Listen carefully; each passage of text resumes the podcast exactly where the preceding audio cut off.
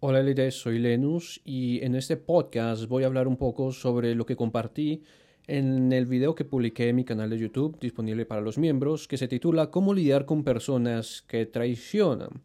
Así que para este contexto eh, suelo usar el mismo parámetro que ya hemos hablado en otras ocasiones que es la pues tomarse el tiempo para pensar, analizar, después tener una conversación para aumentar la empatía y el entendimiento mutuo de nuestros distintos contextos, después establecer y definir el problema y después continuar con una solución o proveer soluciones para después definir con cuál se va se va a trabajar o resolver el problema, el conflicto que tenemos entre ambas partes y finalmente una reconciliación que es lo más importante para restablecer una relación. Bueno, en cualquier caso, fuera de esos parámetros, hay algunas recomendaciones para lidiar con personas que te traicionan. La primera de ellas es aclarar las motivaciones, es decir, al momento de conversar con esa persona, definir y tratar de entender por qué esa persona hizo lo que hizo.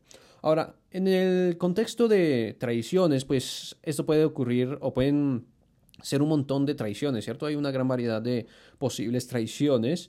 Pero para dar un ejemplo, que es un ejemplo bastante fácil de tratar, que es aquella traición en donde una persona pues empieza a hablar mal de uno a las espaldas de uno.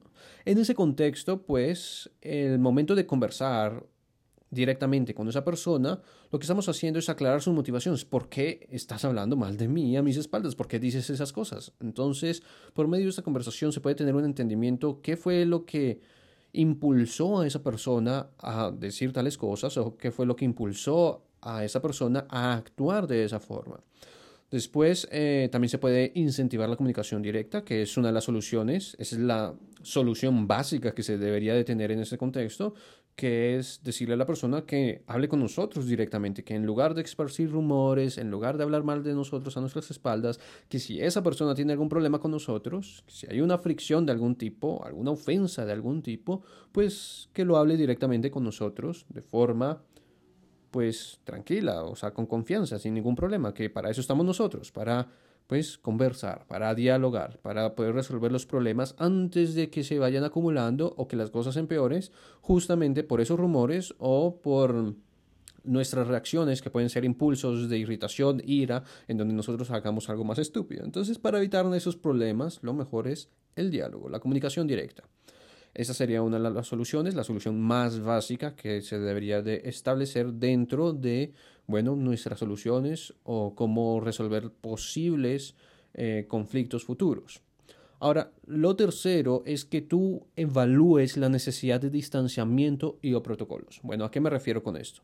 En primer lugar, el distanciamiento es necesario en algunos contextos y en algunos casos simplemente por amor a esa persona. ¿A qué me refiero?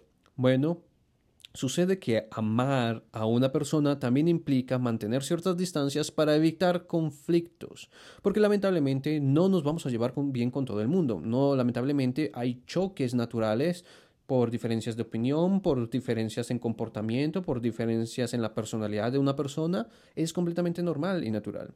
Lo que no es correcto es siempre estar en esas disputas y peleas y pleitos. A veces lo más saludable es guardar una distancia mm, prudente. Y también aplica para los protocolos. ¿Qué quiero decir con los protocolos? Bueno, sucede que algunas personas mm, me caen muy bien o comparto muy bien con ellas en ciertos aspectos. Pero digamos, si hablo muy bien con esa persona como una amistad, ¿cierto? No puedo después tratar a esa persona con negocios o a volverle un socio, porque es otro aspecto en donde a lo mejor no es la persona correcta con la cual debemos de tener esa relación. Por lo tanto, debemos tener esos protocolos, que es decir, bueno, con esa persona me relaciono de esta forma, pero no me puedo relacionar de esta otra forma, a nivel laboral, a nivel profesional, eh, etcétera, etcétera. Entonces, son esos protocolos que nos ayudan a mantener una relación sana con ese o con esa persona en particular. Y para eso es prudente evaluar la necesidad de distanciamientos o protocolos para mantener una buena relación con esas personas. De lo contrario, vamos a, bueno, tener pésimas relaciones. Y esa es la cuestión. Solemos tener pésimas relaciones. Pero ¿de quién es la culpa? La culpa, la forma rápida o fácil de lo que diría una persona es que es la culpa es de la otra persona, porque esa persona es irresponsable, porque esa persona hace, porque esa persona no hace. Vale, vale, pero es que nosotros somos grandecitos, nosotros somos adultos, nosotros podemos tomar responsabilidad.